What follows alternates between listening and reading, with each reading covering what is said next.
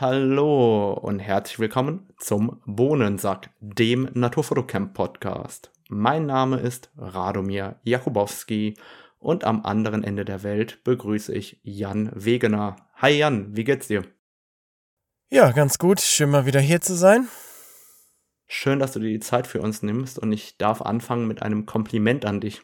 Einer meiner Workshop-Teilnehmer vom Wochenende hat gesagt, dass seitdem du den Podcast mit mir machst, hat sich dein Deutsch deutlich verbessert. Also er meinte, wenn man sich die ersten Podcasts anhört und dann vergleicht mit heute, dann ist heute dein Deutsch auf einmal wieder viel, viel besser, als es vorher der Fall war. Naja, Übung macht den Meister, hey? Ja, aber krass, dass man das so schnell merkt, äh, dass du mal nochmal Deutsch sprichst mit uns. Vielleicht sollst du deine Mama öfter anrufen.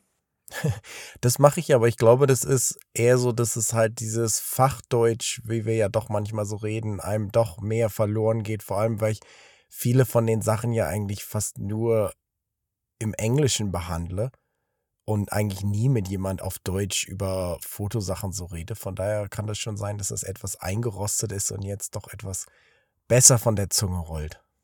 Ja, also wie gesagt, Dennis war ganz begeistert und sagte, also Shoutout an Dennis, ähm, der sagte, man merke richtig, wie dein Deutsch besser geworden ist äh, seit der ersten Episode, von daher sehr cool. Na, ist doch super. Ja, ich habe ein Problem mitgebracht, äh, vielleicht kennt einer der Nutzer oder der Zuhörer äh, eine schöne Lösung für mich. Also ich habe folgende Herausforderung, mein Time Machine Backup funktioniert nicht mehr so richtig. Was heißt das? Ich habe äh, ungefähr jetzt äh, knapp ein Terabyte von meiner SSD-Festplatte intern voll. Und ich hänge dann quasi immer so zwei Terabyte SSDs abwechselnd dran für ein Backup. Und dann sagt mir meistens das Time Machine irgendwann, hey, ähm, deine Festplatte, äh, also die externe Festplatte ist zu voll für das Backup. Aber umgekehrt steht in den Einstellungen drin, dass ältere Backups ja überschrieben werden, wenn der Speicherplatz zu knapp wird. Und ich habe dafür keine Lösung gefunden. Also die Anweisung auf der Apple-Website, dass man einzelne Backups manuell löscht, hat nicht funktioniert. Und dann habe ich quasi jetzt zwei von den externen SSDs als Backups und formatiere immer eine und nehme die neu als Backup auf. Aber ich finde das auch eine beknackte Lösung, immer eine SSD neu zu formatieren, um ein Backup vom Laptop zu machen. Also das, ähm, ich, ich weiß nicht, dass alle behauptet haben, Time Machine ist so problemlos bei mir baut das ja einen Fehler nach dem anderen. Also neben dem Fehler habe ich auch regelmäßig, dass irgendeine Datei angeblich nicht gebackupt werden kann. Das ist dann irgendeins meiner Bilder. Das lösche ich dann meistens, weil es in der Regel kein wichtiges Bild ist, weil wenn ich tausendmal die gleiche Szene habe, kann ich auch eins davon löschen. Ähm, aber dieses Problem, dass angeblich die externe Festplatte voll ist, ähm, da habe ich keinen sinnvollen Anhaltspunkt gefunden, wie ich das hinbekomme quasi, dass er dann einfach ein altes Backup überschreibt. Also das äh, nervt mich im Moment ganz schön, weil ich eigentlich, wenn ich äh, nur drei Tage oder so zu Hause bin in der Woche, gerne die Festplatte anschließe, ein Backup hier liegen lasse und wieder losfahre. Und das ist im Moment echt äh, nicht funktional. Ja, das ist ja nervig. Backup ist ja sowieso immer so eine nervige Geschichte. Das mit den Bildern hatte ich übrigens auch mal, wo ab und zu immer, wo ich mal was ab backuppen wollte, schönes deutsches Wort, backuppen, ähm, dass da auch immer gesagt wurde, dass hier mal ein Bild kaputt ist oder so oder nicht funktioniert und da war am Ende bei mir die Festplatte kaputt. Seit ich dem, seitdem ich die ausgetauscht habe, habe ich das Problem nicht mehr. Ist jetzt eher unwahrscheinlich auf deiner Mac-Festplatte. Aber wie gesagt, das Einzige, was bei mir dieses Problem hervorgerufen hat, war eine kaputte Festplatte. Es war aber keine SSD, sondern eine drehende Platte. Ja. Also es ist ja bei mir, die Bilder gehen ja ohne Probleme auf. Das ist ja das Witzige. Also die sind ja nicht kaputt. Die sind ja da und dann ist irgendwie das Bild 9034.cr3. Das kann er nicht kopieren, aber alle anderen schon. Und dann musste dieses Bild einzeln löschen. Und dann macht er auch ein sauberes Backup. Und dann geht ihm der Speicherplatz zur Neige. Also ähm, ich verstehe das, vor, vor, allem weil die Festplatte ja quasi doppelt so viel Speicher hat, wie das, was er backuppen muss. Und, ähm, und dann spätestens beim dritten Backup sozusagen will er wieder was löschen. Und das ist echt äh, ein Thema, das mir im Moment ein bisschen äh, Gedanken macht. Aber ich habe es jetzt ignoriert, weil ich einfach äh, jede Woche woanders bin und keine Lust habe, im Moment darüber nachzudenken. Von daher ähm, ja, muss ich mich danach darum kümmern. Vielleicht habe ich ja bis dahin eine Lösung per E-Mail bekommen. Vielen Dank schon mal dafür. Ja. Ich mache das ja sowieso ganz anders eigentlich. Ich mache ja nie ein Backup von meinem ganzen System, sondern habe eigentlich nur ein Backup von meinen ganzen Ordnern und so und den Sachen, die ich wirklich brauche. Weil ich immer so denke, wenn der Computer sowieso sich zerschießt, dann muss ich vielleicht sowieso am besten alles wieder neu aufziehen. Das heißt, ich sichere eigentlich immer nur die Daten, die ich wirklich brauche und den Rest ist mir egal sozusagen. Und oft mache ich das halt auch relativ manuell. Ich habe so ein Programm, das heißt Beyond Compare. Und das vergleicht halt, da kann man halt so einfach verschiedene Ordner und so synchronisieren. Und da mache ich dann oft abends, wenn ich jetzt gearbeitet habe, mache ich das schnell an und kopiere dann damit die ganzen Files auf meinen DAS zum Beispiel. Aber wo wir gerade vom DAS reden, das äh, macht mich ja auch verrückt im Moment, weil ich hatte das dummerweise an meinem PC eingerichtet. Ja. Auch alles auf XFAT und alles schön gemacht und dachte mir, weil da auch drauf steht, das geht für Mac und PC, kein Problem. Gehen ein paar Wochen ins Land. Ich habe schön, weiß ich nicht, 26 Terabyte darauf geladen, hat ungefähr vier Tage gedauert oder so. Und dann stecke ich das in mein, in mein Mac und geht natürlich nicht. Und da habe ich jetzt viel rumprobiert. Du hattest mir auch ein paar Programme geschickt, aber das Problem scheint zu sein, dass wenn man auf Windows das einrichtet, dass die Clustergröße falsch ist für Mac. Das heißt, das einzige Lösung, die ich bisher gefunden habe, ist, dass ich das ganze DAS wieder formatieren muss und dann die Bilder neu raufladen, damit auch das am Mac läuft, was mich natürlich mega ankotzt das Problem hatte ich am Anfang schon kommen gesehen. Also da waren ja die ersten M1-Prozessoren am kommen und da habe ich ähm, mit jemandem aus der GDT darüber gesprochen. Ähm, der Tom soll sich gegrüßt fühlen, der mir dann gesagt hat, wie ich mein das einrichten soll an Windows, damit das später unter Mac funktioniert, weil der hatte dieses Problem als äh, IT-Experte schon vorher kommen sehen sozusagen. Und Jetzt läuft das bei mir auch, obwohl ich, also ich habe es mit der richtigen Clustergröße von vornherein auch an Windows formatieren können. Ich brauche dann aber diesen äh, Paragon NTFS Reader und die QNAP Software und dann läuft das das auch unter Mac und unter Windows gleichzeitig. Aber generell glaube ich, wenn man eine XFAT-Formatierung macht, ist es besser, die unter äh, Mac zu machen und dann auch unter Windows laufen zu lassen, als unter Windows zu formatieren und dann probieren, die auch unter Mac laufen zu lassen, aus meiner Erfahrung ja, heraus. Scheint in jedem Fall richtig zu sein, muss man aber auch mal sagen, ist mega lächerlich heutzutage. Ja, klar, da kaufst du dir einen Computer, kaufst du dir einen Computer für 6000 Euro und dann geht die Kiste nicht, weil du die an einem Windows-Computer eingerichtet hast und jetzt die Clustergröße 2048 statt 1024 ist. Ja, da ich muss ich mal schon lächerlich. sagen, da kotzt es mich schon. Es ist, ja, lächerlich ist, glaube ich, das richtige Wort. Diese Unkompatibilität, ist das ein deutsches Wort? ja, Inkompatibilität, aber es ist ja egal. knapp, knapp nee. dran. So, jetzt haben wir 8 Minuten 30 Tech Talk. Das war's für heute mit Technik. Lass uns mal mehr über Fotografie reden. Ich meine, ähm, das ist eigentlich fast ein Running Gag. Wir sagen, wir reden über, mehr über Fotografie und dann eine Minute später reden wir wieder nur über Technik. ähm, ja, aber das scheint uns halt sehr auf dem Herzen zu liegen. ja, vielleicht, äh, vielleicht auch fotografieren so äh, in uns drin, dass es wie Atmen ist und die Technik behindert uns. Vielleicht liegt es ja auch daran. Dem kann ich ganz und gar zustimmen. Ja. Dann erzähl uns doch mal ein bisschen, wo du unterwegs bist und warum du mich die letzten Tage hast warten lassen. Also im Moment bin ich in Airlie Beach. Das ist so ein paar hundert Kilometer südlich von Townsville. Da ist auch dieser ganz berühmte Whitehaven Beach und Great Barrier Reef und so. Und wir fahren ja im Moment nach Cairns von der Gold Coast aus, also in der Nähe von Brisbane.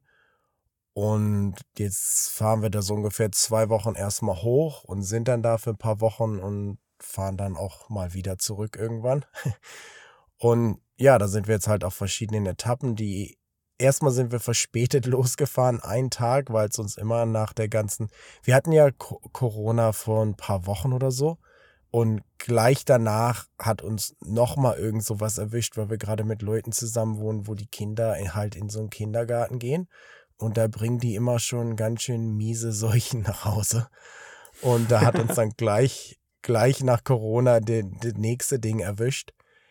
Und da ging es uns erstmal immer noch nicht so gut und dann mit dem ganzen Packen hat sich das noch verzögert und ich wollte noch ein paar YouTube-Videos machen. Na gut, sind wir einen Tag später losgefahren und ja, sind dann aber angekommen in dem ersten Quartier, da waren wir dann nur eine Nacht unterwegs, also sind wir erstmal die ersten zwei Tage jeweils fünf Stunden gefahren. Das wird dann auch ganz schön lange schon mit Kind im Auto und so, da hat es ja auch nicht immer so, so viel Spaß gehabt. Und dann waren wir im zweiten Ort, da war es dann schon viel besser. Da habe ich auch ein paar Papageien fotografieren können. Und dann die letzten drei Tage sind wir an einen Ort gefahren, der heißt Yangala. Der ist so in den Bergen in der Nähe von Mackay in Queensland. Und da gibt es so ganz bestimmte Vögel, die es nur dort gibt die wirklich, wenn du dir so auf der Verbreitungskarte das anguckst, das ist so ein ein Millimeter großer Kreis. Und da habe ich dann die letzten Tage versucht, die zu fotografieren und hat auch glücklicherweise ganz gut geklappt. Die Bedingungen waren sehr schwer, weil die leben nur in so einem dunklen Regenwald. Und da warst du immer schön mit ISO 12800 oder 25600 dabei bei F4 um überhaupt auf so eine 200 vielleicht zu kommen oder so. Das heißt, hat schon Spaß gemacht, aber ich denke, ich habe schon einige Bilder bekommen. Cool, also da nehmen wir erstmal gerne ein Bild als äh, Episodencover, wenn du mir da was zukommen lässt. Und ähm, ich habe ja parallel hier rumgeklickt, das Klicken lösche ich nachher raus. Ich habe mir mal angeschaut, ähm, wo du genau unterwegs bist, weil ich glaube, ohne dass man Google Maps offen hat, äh, kann der normale Europäer gar nicht verfolgen, was du da machst, da welche Strecken du zurücklegst, weil äh, man ja doch irgendwie, wenn es hochkommt, drei Orte auf der australischen Karte halbwegs sauber aufmalen kann. Zumindest geht's mir so, was Australien angeht. Und den Rest muss ich dann klicken und gucken, wo, wo bist du überhaupt unterwegs. Erzähl uns mal, wie seid ihr denn überhaupt unterwegs? Wie muss ich mir das denn vorstellen? Wie, äh, was habt ihr da dabei? Habt ihr da einen riesen Wohnwagen oder wie, wie, wie haust ihr denn im Moment? Also im Moment fahren wir eigentlich, also wir fahren quasi die Küste entlang von Brisbane nach Cairns, so, das sind so 1600 Kilometer. Und im Moment fahren wir einfach in meinem Amarok und übernachten dann halt immer in irgendwelchen Hütten oder Campingplätzen, die so eine Hütten haben oder verschiedene Motels oder Hotels, weil wir haben eigentlich noch nicht das perfekte Setup gefunden. Weißt du, Wohn Wohnwagen oder so ein Camper-Trailer ist immer ganz geil. Aber wenn man damit fahren muss oder parken muss oder so, ist halt dann nicht so geil. Das heißt quasi, wenn du fahren willst, willst du gar nichts haben und wenn du angekommen bist, dann willst du auf einmal so einen riesen Wohnwagen ha haben sozusagen. Und da haben wir noch nicht so die perfekte Lösung gefunden. Deshalb machen wir es eigentlich ganz gerne, einfach in so normalen Unterkünften unterzukommen, weil es auch zum Beispiel viel einfacher ist, dann die ganzen Sachen zu ähm, laden und sowas. Und wie ist das mit dem kleinen Kind dann unterwegs? Ich meine, ähm, wie weit fahrt ihr jeden Tag oder jede Woche, dass da keine Rebellion stattfindet? Also die ersten zwei Tage waren ein bisschen länger, aber wir versuchen eigentlich nicht länger als vier Stunden zu fahren, weil danach wird es schon etwas heftig für alle und in der Regel sind wir auch mindestens zwei oder drei Nächte an jedem Ort. Dann ist es doch auch deutlich angenehmer, als wenn man jetzt jede Nacht, jede, an jedem Ort nur eine Nacht ist zum Beispiel. Dann kommst du an, schläfst und musst schon wieder los. Dann ist das Ganze doch sehr gehetzt. Okay, und hast du mal über so einen Offroad-Wohnanhänger nachgedacht? Es gibt da so Modelle, die klappst du zusammen. Das ist quasi wie ein Dachzelt, nur äh, etwas üppiger, auch mit äh, Kochnische sozusagen, aber ohne Dusche. Und das kannst du alles zusammenklappen, dann ist das so äh, einen Meter hoch. Und dann kannst du das auseinanderklappen, mehr oder weniger, mit einfach Handgriffen. Und dann hast du dort sozusagen einen äh, Wohn-, Lebens-, Essbereich, den man abends auch noch zu einem großen Bett umfunktionieren kann.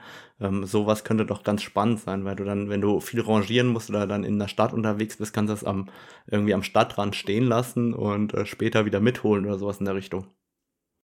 Wenn es keiner klaut. Ähm, nee, sowas hatten wir, hatten wir auch schon. Wir sind ja mal nach Darwin gefahren von Melbourne aus. Das waren so 3500 Kilometer eine Strecke. Und da hatten wir so einen Camper-Trailer dabei, den du hier halt hinten dann aufklappen kannst und so. War auch ganz cool, aber es ist halt trotzdem deutlich nerviger, so große Strecken zu fahren, wenn du halt die ganze Zeit was hinter dir herziehst. Klar, dann darfst du halt nur 80 fahren oder 90.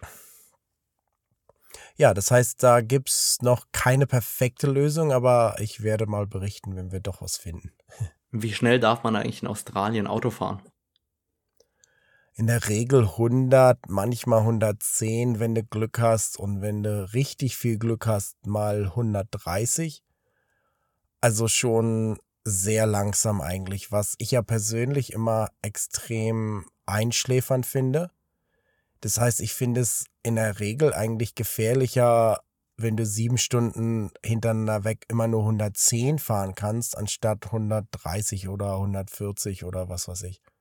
Weil wenn du so langsam fährst, du musst, du, das Auto kann quasi alleine fahren, weißt du, du könntest quasi, machst Cruise Control an und musst eigentlich gar nichts machen, weil die viele Straßen sind auch einfach gerade und da fährst du einfach quasi geradeaus drei Stunden am Stück mit 110. Das ist schon nicht so erquickend.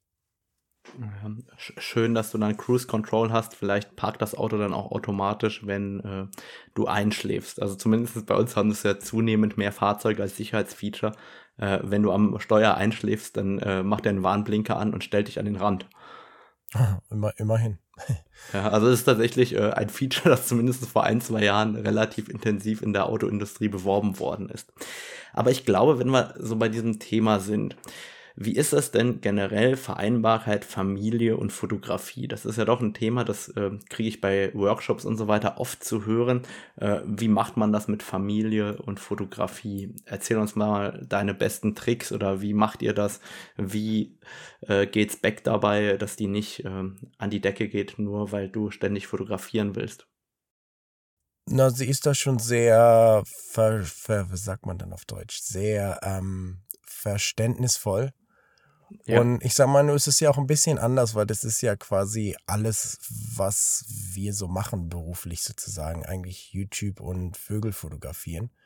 Und sie arbeitet eigentlich auch da manchmal so ein bisschen dran, aber meistens mache ich das halt und sie spielt da mit unserer Tochter oder wir machen halt verschiedene Dinge. Und ich versuche halt immer morgens früh rauszugehen und komme dann zurück, wenn sie dann alle gerade aufstehen und sich fertig machen. Und dann kann man halt tagsüber was anderes machen, was familiäres und dann halt gucke ich manchmal, dass ich nachmittags nochmal rausgehe und so. Das heißt, ich denke, es ist schon eine andere Situation, wenn man jetzt einen in Anführungsstrichen richtigen Beruf hat, wo man dann halt immer Ferien hat, weil ich denke, dann ist die Zeit doch mehr gedrängt, während hier, wir können jetzt eigentlich so lange fahren, wie wir wollen. Naja, es ist schön, äh, dass du uns direkt so äh, diskriminierst und sagst, die anderen, die einen richtigen Job haben. ne, ich, ich glaube tatsächlich, ähm, es gibt schon Mittel und Wege, wie man das zusammenbringen kann, aber es ist manchmal nicht so einfach. Ich glaube, dass dieses Verständnis, das deine Frau da auch an den Tag legt, doch äh, sehr wichtig ist. Und ich habe irgendwann auch festgestellt, wenn ich das so time, dass ich immer früh zum Sonnenaufgang unterwegs bin, dann bin ich ja sozusagen zum Frühstück wieder zurück. Und dann kannst du ja schon Brötchen und alles mitbringen, dann bist du eh äh, immer ein herzlich willkommener Gast, weil du das Frühstück mitbringst. Oder äh, ganz oft, wenn wir in Hotels oder sowas sind, dann gucke ich halt, dass ich ähm, zum Frühstück am Buffet rechtzeitig wieder zurück bin. Oder dass ich halt abends entweder nach dem Abendessen losgehe, je nachdem wann Sonnenuntergang ist, oder auch mal ähm, wieder bis unten bin. Ich kann mich erinnern, vor zwei Jahren ähm, bin ich wirklich mit Wanderstöcken die Strecke mehr oder weniger runtergerannt nach dem Sonnenuntergang, um dann aber rechtzeitig beim äh, Abendessen zu sein, damit ich mir nichts anhören muss. Aber das ist ja, ich denke, das ist ja ganz normal, dass da irgendwie ein gewisses Verständnis für die Fotografie äh, oder für dieses Bedürfnis rauszugehen dazugehört. Aber dafür muss man, glaube ich, auch offen kommunizieren, äh, wie wichtig das einem irgendwo auch ist. In jedem Fall. Und ich sag mal, für uns beide ist es vielleicht auch noch eine etwas andere Situation, weil wir ja auch damit unser Geld verdienen sozusagen. Das heißt, wir, wir müssen ja auch rausgehen irgendwann. Ja, um die, die was, Ausrede um benutze ich auch. die klappt auch, aber klappt auch ich die Arbeit. gut. genau. Nee, Nein, ich denke, ja da gibt's schon unterschiedliche Wege, aber im Endeffekt ist es ja immer ein Geben und Nehmen und wenn man das nicht übertreibt, dann denke ich, ist es auch schon, wobei ich eigentlich es immer übertreibe, muss ich da auch dazu sagen. Und da sind halt die Leute schon recht verständnisvoll um mich herum, was auch gut ist, was ich aber auch brauche, um selbst ausgelastet zu sein, sozusagen. Wenn ich jetzt die ganze Zeit hier so einen Roadtrip mache und dann nie, nie raus kann, das würde mich auch wahnsinnig machen. Ich glaube, dass das Wichtige dabei auch ist, dass sie, sie dich so kennengelernt hat. Ich glaube, ganz schwierig ist es, wenn du mal in Anführungszeichen normal warst und dann irgendein abgefahrenes Hobby findest. Das ist ja vollkommen egal, was dann auf einmal dein abgefahrenes Hobby ist, aber wenn wir uns vorstellen, du warst mal ganz normal abends im Biergarten immer sitzen und auf einmal willst du abends immer äh, wandern und fotografieren gehen, weil du die Fotografie entdeckt hast oder Downhill Fahrrad fahren oder was du auch immer für dich entdeckt hast und es ist auf einmal von, wir machen was zusammen hin zu, ich möchte jetzt alleine unterwegs sein, ich möchte jetzt was anderes machen, dann ist es, glaube ich, viel, viel schwieriger für den Partner, als wenn man den Partner quasi mit seiner vermeintlichen Macke schon äh, kennengelernt hat. Ja, in jedem Fall. Also das Problem, normal zu sein, hatte ich noch nie. Das hat immer schon ganz, da war ich immer schon etwas anders sozusagen. Aber nee, da hast du total recht. Wenn man sich das erst neu aneignet, sozusagen, kann das schon noch eine andere Situation sein. Aber bevor wir unsere Tochter hatten, hat sie auch oft einfach fröhlich im Auto gesessen und an ihrem Handy rumgespielt, wenn ich fotografiert habe. Also da weiß sie sich schon immer gut zu beschäftigen. Und ich denke, das ist halt auch ein springender Punkt oder ein helfender Punkt, dass halt der Partner auch irgendwas machen kann in der Zeit. Wenn man jetzt nur auf den anderen wartet, dann ist das natürlich auch nicht so toll. Ja, ich glaube, das ist auch echt wichtig, dass man da Geduld hat. Also meine Frau ist da sehr entspannt, die kann da ein Buch lesen oder sonst irgendwas machen und ähm, ist da sehr entspannt oder sich auch einfach nur hinsetzen oder hinlegen. Wir hatten neulich, äh, als wir in Italien waren, dieses Phänomen, ich war da diesen Pinienwald fotografieren ständig abends und irgendwann ist meine Frau in die andere Richtung gelaufen. Ich habe gesagt, guck mal, lauf mal da lang. Der Pinienwald geht da doch 20 Kilometer, da kannst du ewig lang äh, sozusagen am Strand entlang laufen. Ganz toll, ne? Mach dir einen schönen Abend. Am nächsten Tag ist sie in die andere Richtung gelaufen, hat festgestellt, super, wenn ich nur ein paar Kilometer in die andere Richtung laufe, dann gibt's da lauter Bars und da kann ich mich hinsetzen, in Ruhe mein Buch lesen und äh, in Ruhe leckere, bunte Cocktails trinken. Und ja ab da war es dann so, dass sie immer die andere Richtung gelaufen ist und ich äh, durfte in Ruhe in meinem Wald äh, Pinienbäume fotografieren. Also ich glaube, das, da muss man einfach zusammen herausfinden, wie das funktioniert, aber ich glaube, das kann auch funktionieren. Zumindest funktioniert es ja bei uns beiden schon mal. Von daher ist es ja schon mal nicht aussichtslos, dass es bei allen funktionieren könnte. Genau. Jetzt kam tatsächlich eine Frage über äh, oder ein Wunsch für einen Themenkomplex über Instagram rein. Ich nehme den jetzt einfach hier an der Stelle als ähm, Hörerfrage mit rein, weil der gerade so gut passt. Das Thema war Reisefotografie. Jetzt habe ich so gefragt, okay, ähm, was meinst du überhaupt mit Reisefotografie? Ähm, also meinst du jetzt, dass wir erzählen, wie wir in äh, den Städten fotografieren, aber was steckt dahinter? Und die eigentliche Frage war, wie planen wir unseren Trip oder wie planen wir unsere Locations? Wie weit planen wir vor und wie viel machen wir spontan? Also dass wir einfach mal so darauf eingehen, wenn wir irgendwo fotografieren fahren, wie viel haben wir geplant und wie viel äh, kommt zufällig dazu und wie planen wir das Ganze. Und weil du ja gerade so viel unterwegs bist, kannst du uns ja erzählen, wie du geplant hast, von Brisbane nach Cairns zu fahren. Also diesen Trip habe ich eigentlich relativ schlecht geplant. Eigentlich haben wir nur die halt so die Locations rausgesucht, die wir, also geguckt, was uns so interessiert auf dem Weg und halt auch immer dann versucht, was zu finden, was nicht länger als vier Stunden auseinander liegt. Und dann gab es schon einige Gegenden, zum Beispiel diese Yangala-Gegend, wo es dann halt so ganz besondere Vögel gibt. Da habe ich schon gesagt, oh, da können wir doch mal ein, zwei Stunden den Berg hochfahren, um dann da mal ein paar Tage zu sein, dass ich da auch Fotos machen kann. Das heißt, ich versuche immer schon auch so grobe Motive oder Arten, die ich gerne fotografieren würde, rauszufinden. Ich versuche immer gewisse Stellen mir von Freunden geben zu lassen oder auf eBird oder was weiß ich, so dass ich immer mal eine, eine grobe Idee habe, wo man denn hinfahren könnte sozusagen.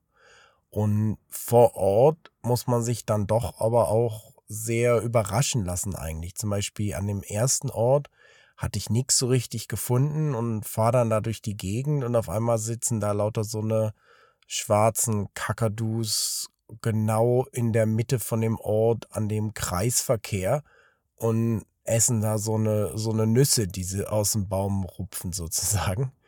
Und da habe ich mich dann da halt auch hingesetzt und habe einige schöne Bilder machen können. Da sind auch tausend Leute mal vorbeigekommen. Das heißt, die sind ständig auch wieder weggeflogen. Aber so findet man halt auch einfach mal unterwegs irgendwas. Das heißt, ich versuche immer schon eine grobe Gegend zu finden, wo es ganz gut ist. Aber in einer gewissen Weise so vor Ort muss man sich dann doch auch etwas von der Natur leiten lassen.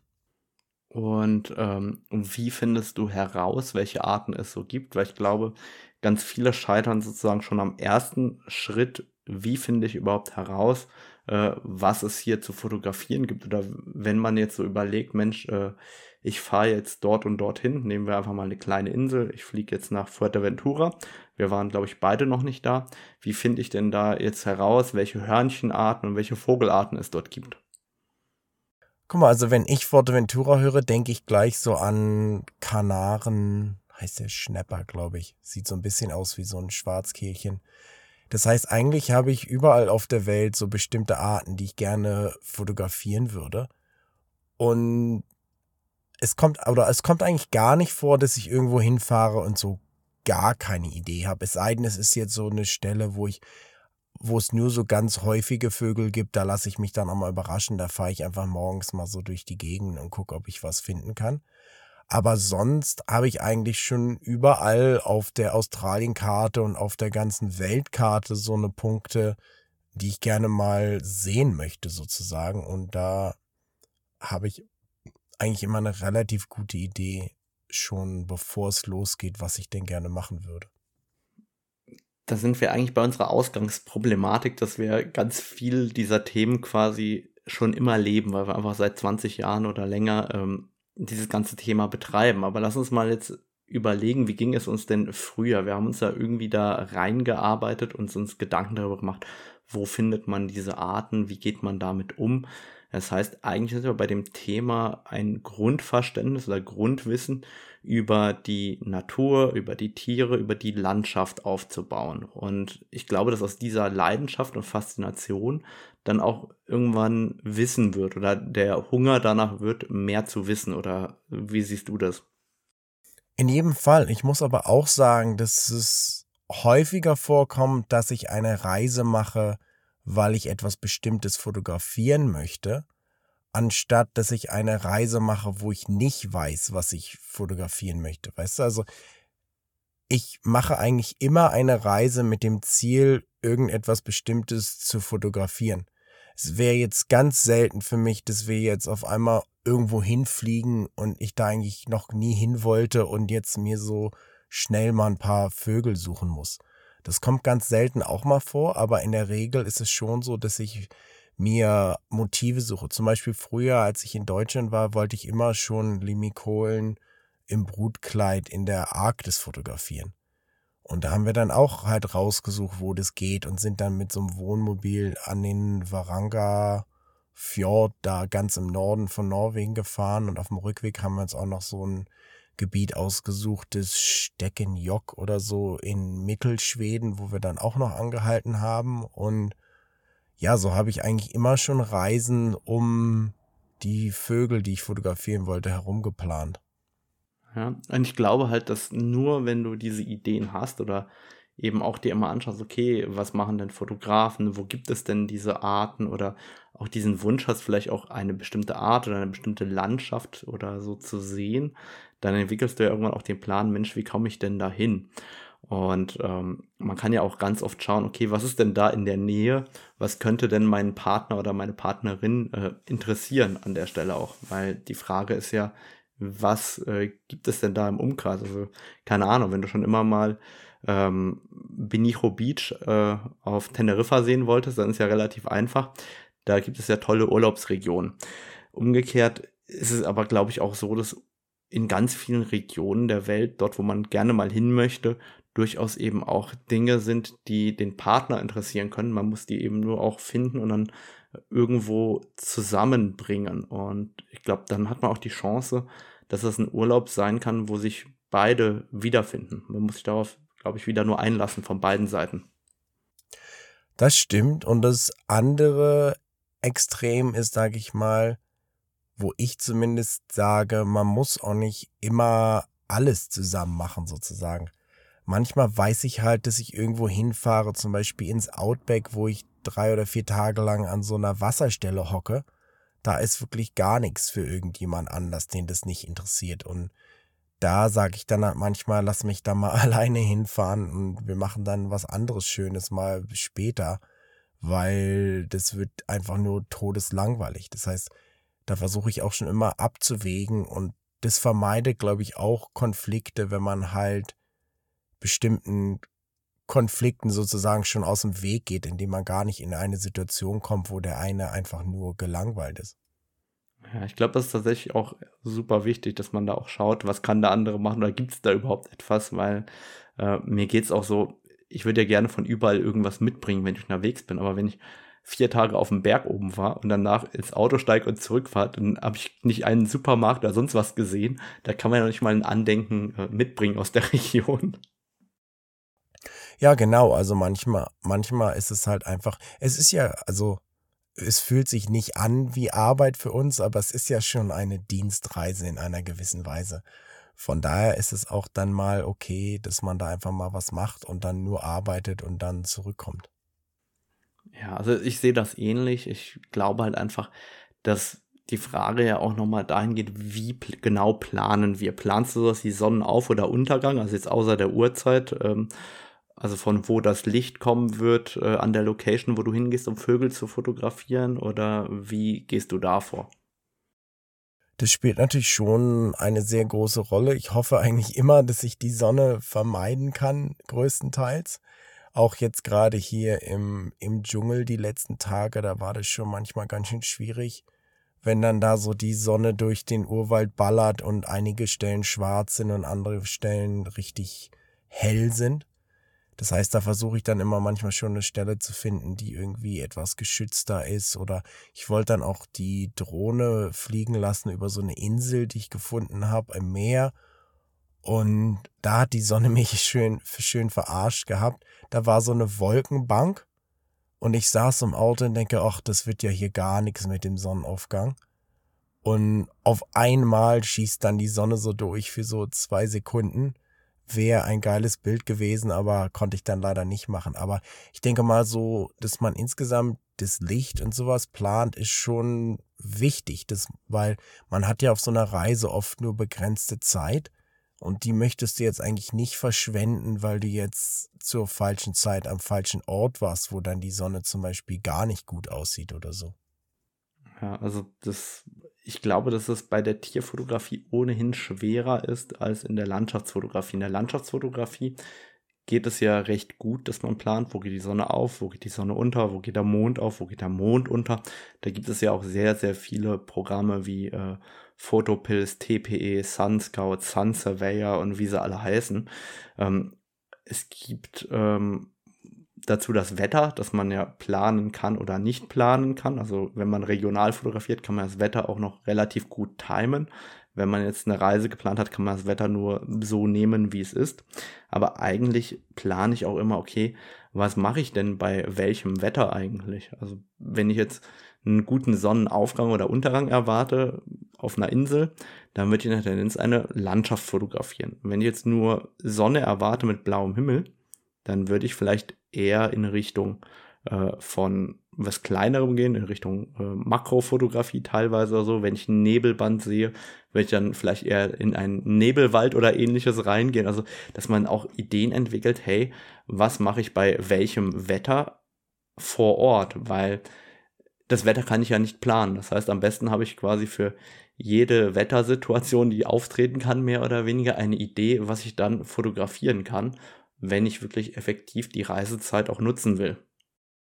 Ja, so mache ich das ganz genau. Und ich sag mal, da hast du schon recht. Das ist für uns so sozusagen schon so Second Nature geworden, dass wir einfach das ist gar kein bewusster Denkprozess mehr in einer gewissen Weise. Ich gucke morgens aus dem Fenster, denke, ach, oh nee, keine Wolke, die Sonne scheint. Da muss ich mich jetzt hier irgendwo in eine dunkle Ecke im Urwald verkriechen. Während ein anderer Tag war zum Beispiel mehr Nebel und so, und da wusste ich, da habe ich dann halt etwas mehr Zeit zum Beispiel, jetzt einen Vogel zu finden und mich dann da richtig aufzubauen. Das heißt, das sind schon extrem wichtige Sachen, die man schon in jedem Fall im Hinterkopf haben muss, um dann auch gute Ergebnisse zu erzielen. Ja, ich glaube eben auch, dass man sich damit viel beschäftigen muss, gerade am Anfang.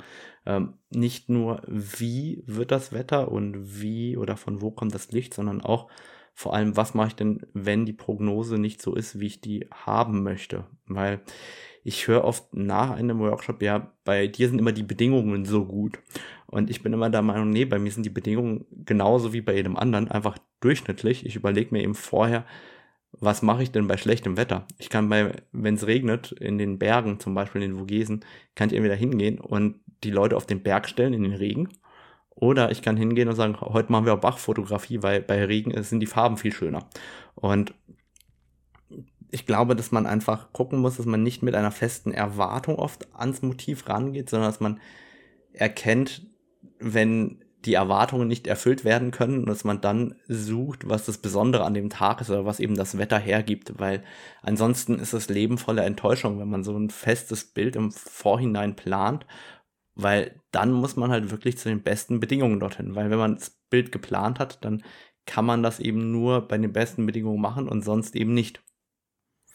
Naja, natürlich, du willst jetzt nicht die Zeit da verbringen, jetzt am Meer auf den Sonnenaufgang zu warten, wenn es drei Tage am Stück regnet, weil dann hast du wirklich nichts davon. Ja, eben. Und dann ähm, Jetzt sind haben wir, wir schon so viel über mich geredet. Du hast ja auch erzählt, dass du die ganze Zeit immer nur am Rumreisen bist im Moment. Was machst du denn so? Ja, also ich habe ja im Moment sozusagen äh, Hochsaison beim in der Workshop-Saison. Also bei mir ist irgendwie immer Mai, Juni immer so, dass ich eigentlich maximal drei Tage zu Hause bin und den Rest bin ich unterwegs. Oft auch kürzer noch.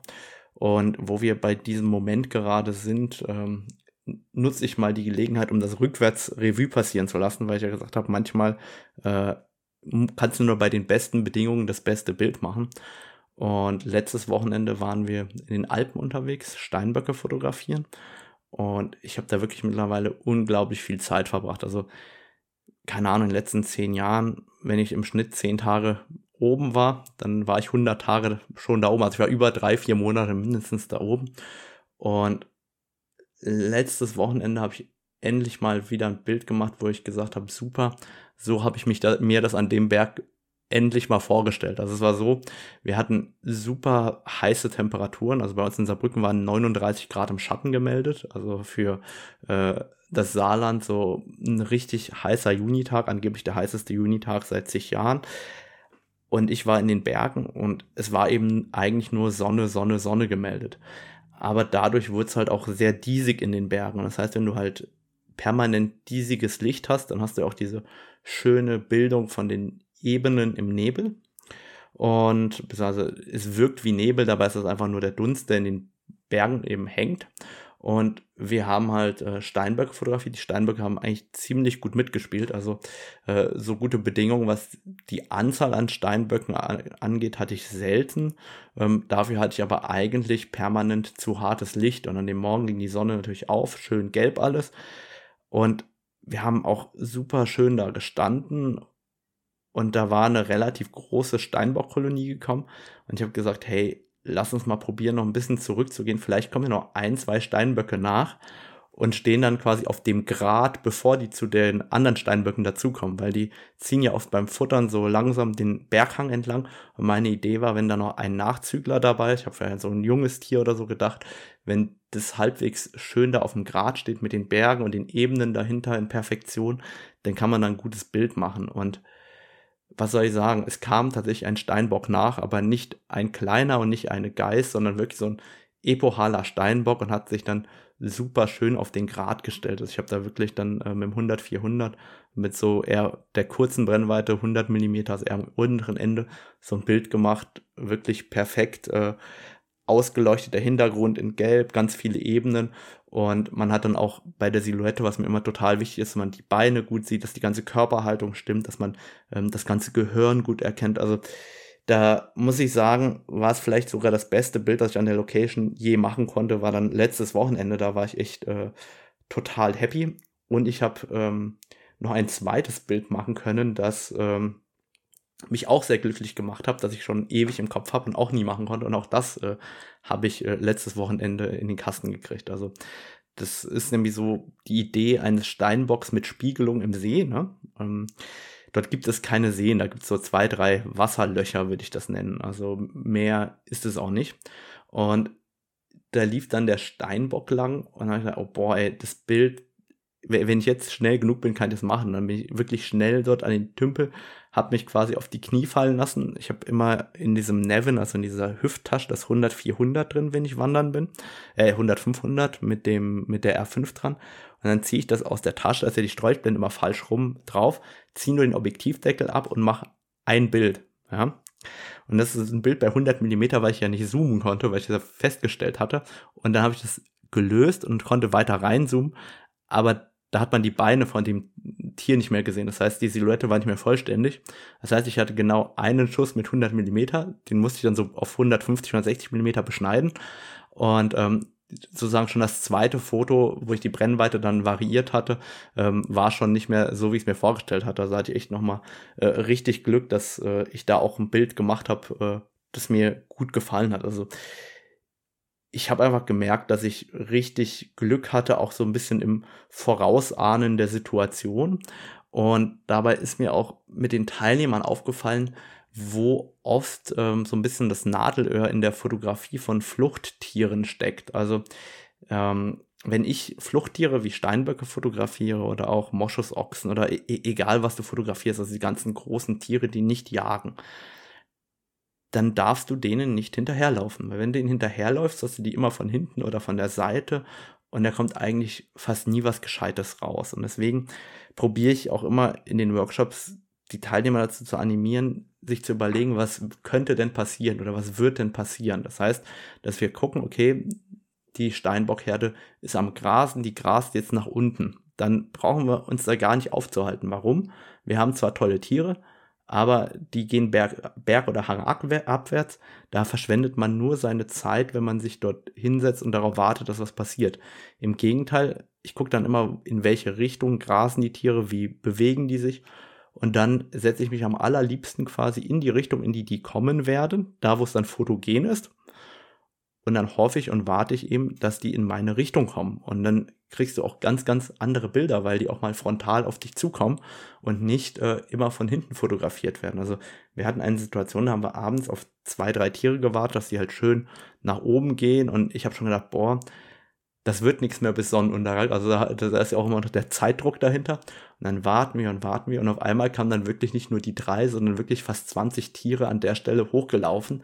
Und es wurde nur ein grandioser Abend. Aber was ich damit sagen will, ist, den Tieren hinterherzulaufen, ist, glaube ich, oft die allerschlechteste Option, die man hat. Es ist viel, viel sinnvoller, sich zu überlegen, was wird passieren und ist das realistisch, dass das passiert. Weil ähm, nur weil ich mir gerne vorstelle, dass auf dem ganz großen Basaltfels vor mir ein Steinbock steht, heißt es nicht, dass es realistisch ist, was das, dass das passiert, weil wenn er da nicht hochklettern kann oder keinen Grund hat, da hochzuklettern, dann wird das auch nicht passieren.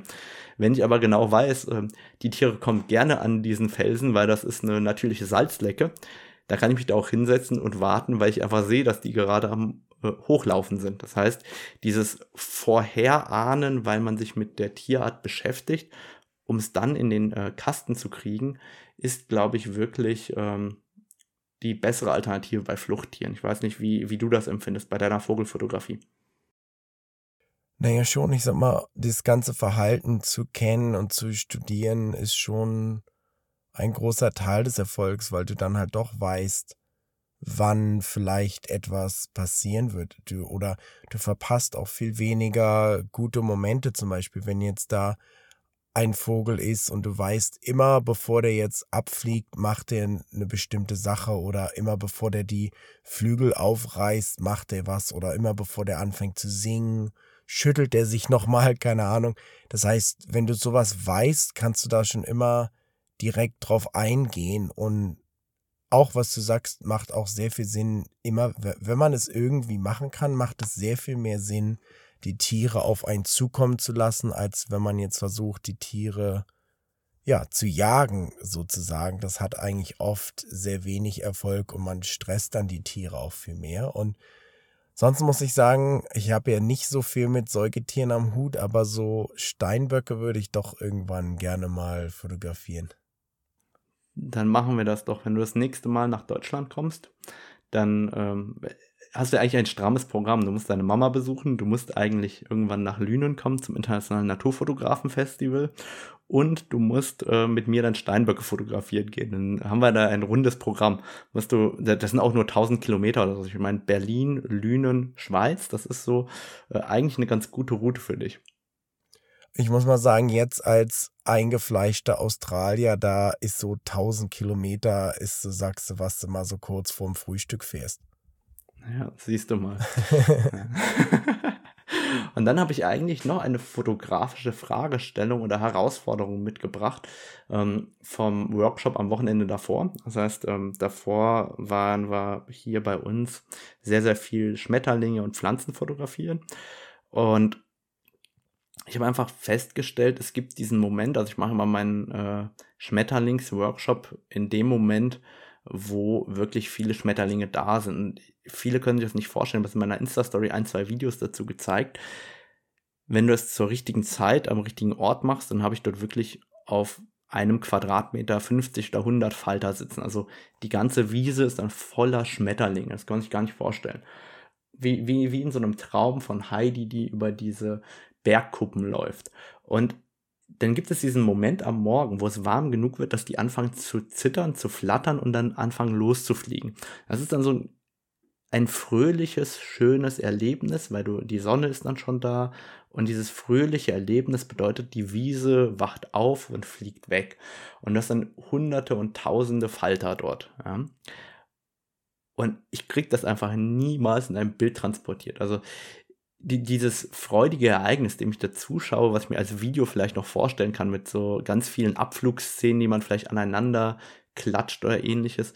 Aber dass man das in ein Foto transportieren kann, also dieses Gefühl, das ich dabei habe, kann ich nicht in einem Bild transportieren. Ich, ich kann einzelne, ich kann ein Grüppchen fotografieren, ich kann die Sitzen fotografieren, vielleicht auch wie die die Flügel aufmachen, aber so dieses Gefühl der Wiese, wie die dann alle aufwachen und wegfliegen, mir fehlt irgendwie die Idee, wie ich das in, ein, in einem Bild transportieren kann. Und ich finde das immer schade, wenn mir in der Fotografie ein Mittel fehlt, mich auszudrücken. Also so, so verrückt, wie das klingt. Ich beherrsche meine Technik, sage ich jetzt einfach mal. Ähm, aber an der Stelle habe ich eine Blockade, wie ich dieses Gefühl, das ich an diesem, diesen Morgen so oft habe, seit so vielen Jahren und so oft auch probiere, daraus das Bild zu kreieren, so fehlt mir dann doch am Ende das Bild, das dieses Gefühl transportiert. Also ähm, das, ich, ich weiß nicht, kennst du das, dass du so ein Gefühl hast, aber das nicht in Bilder packen kannst?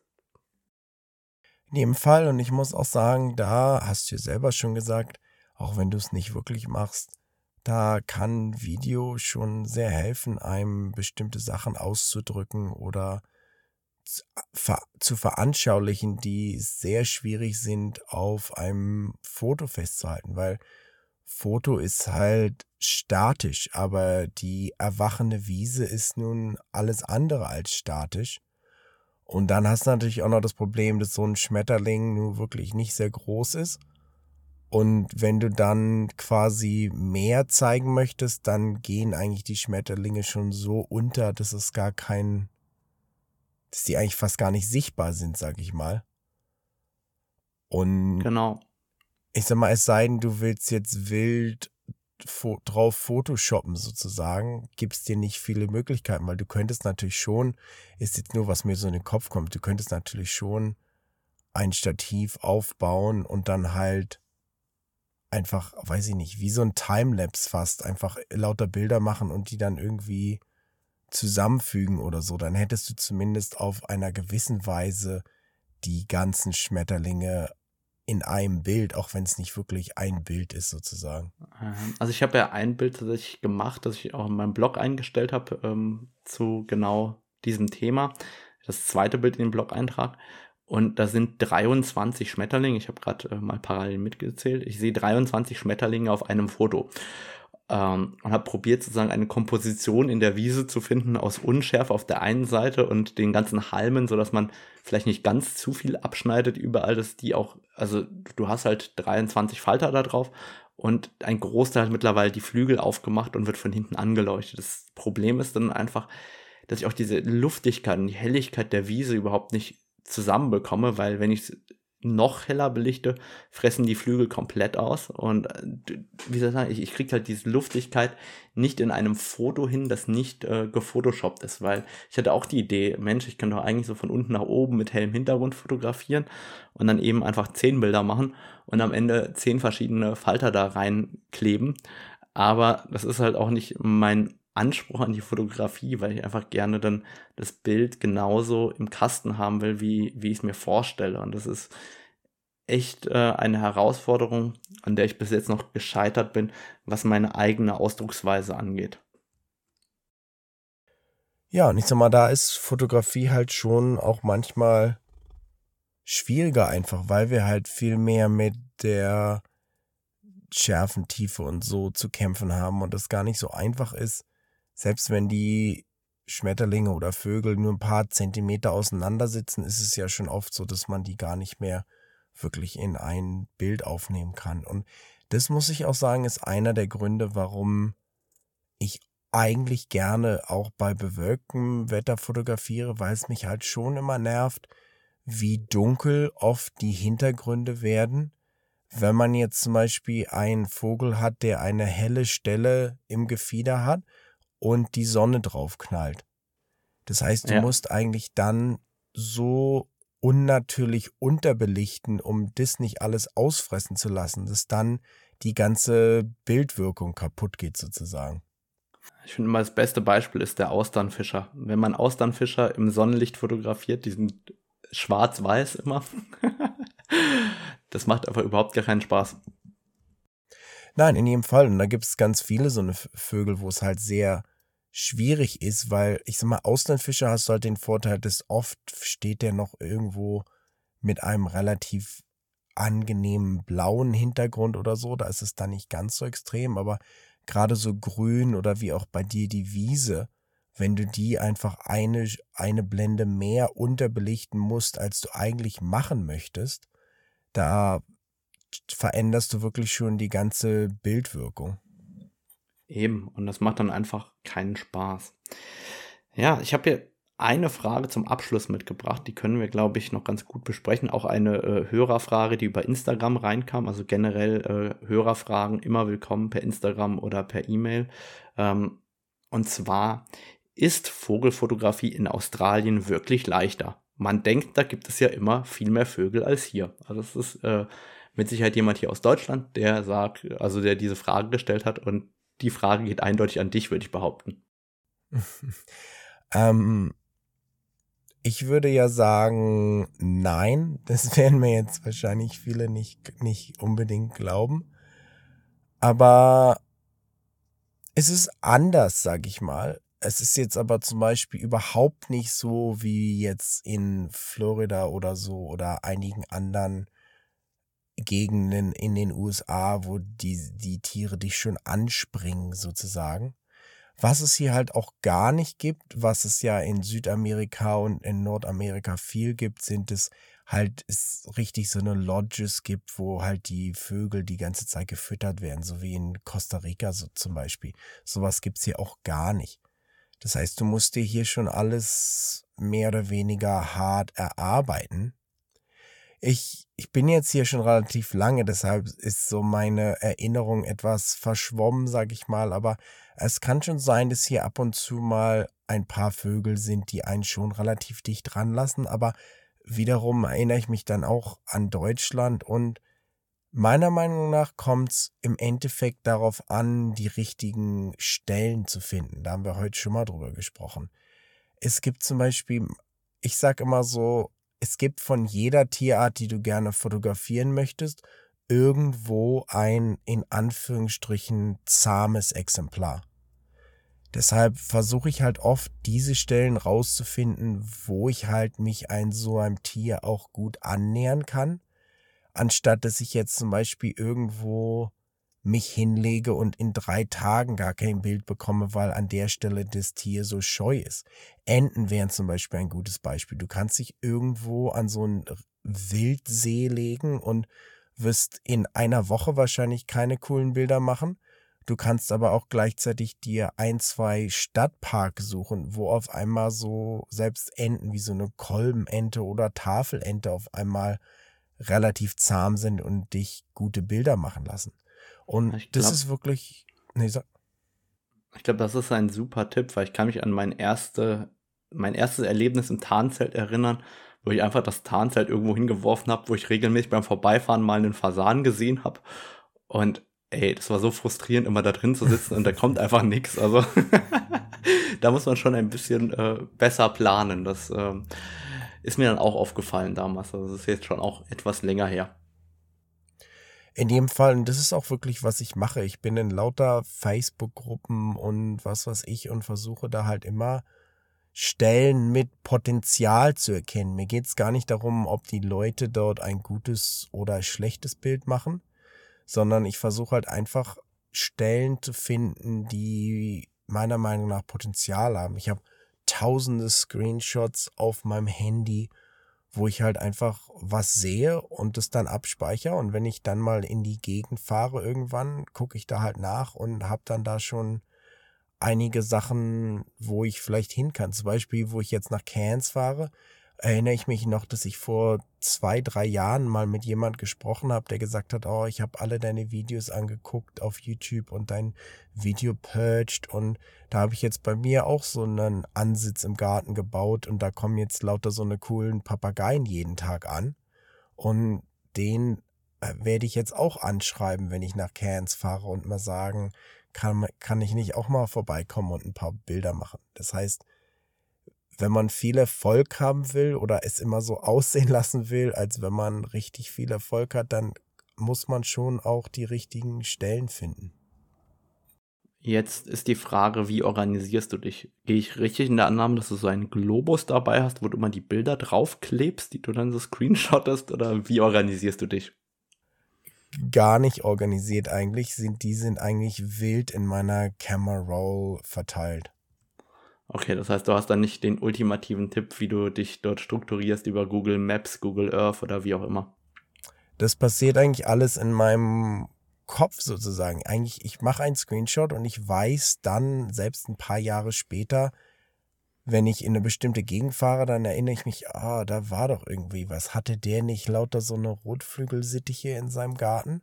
Und dann gucke ich schnell so durch mein Handy, das kann dann manchmal etwas dauern. Und in der Regel finde ich dann aber auch den passenden Screenshot. Ja, aber so, so geht es mir eigentlich auch ganz, ganz oft. Und ich glaube, dass das auch ein Teil des Erfolges ausmacht, dass wir uns einfach so sehr damit identifizieren und das so sehr leben, dass wir uns das alles merken wollen. Unser Kopf will sich das merken noch vor vielen anderen Dingen. Und ich glaube, es ist einfach die Leidenschaft und die Faszination, die uns dabei treibt. In jedem Fall. Gut, ich glaube, damit haben wir heute mal endlich eine Episode geschafft, wo wir viel, viel über Fotografie äh, gesprochen haben und zwar nicht über Technik. Und das heißt, jeder, der das jetzt gut fand, dass wir so wenig über Technik gesprochen haben, der darf heute eine 5-Sterne-Bewertung in seinem Podcast-Player dalassen für uns, oder? Das ist doch fair, Jan. Das finde ich auch äußerst fair. Super, dann äh, bedanke ich mich heute, dass wir heute so viel über Fotografie gesprochen haben und äh, wünsche dir heute erstmal einen schönen Tag. Bis dann. Ja, danke gleichfalls. Bis demnächst. Danke fürs Zuhören. Tschüss.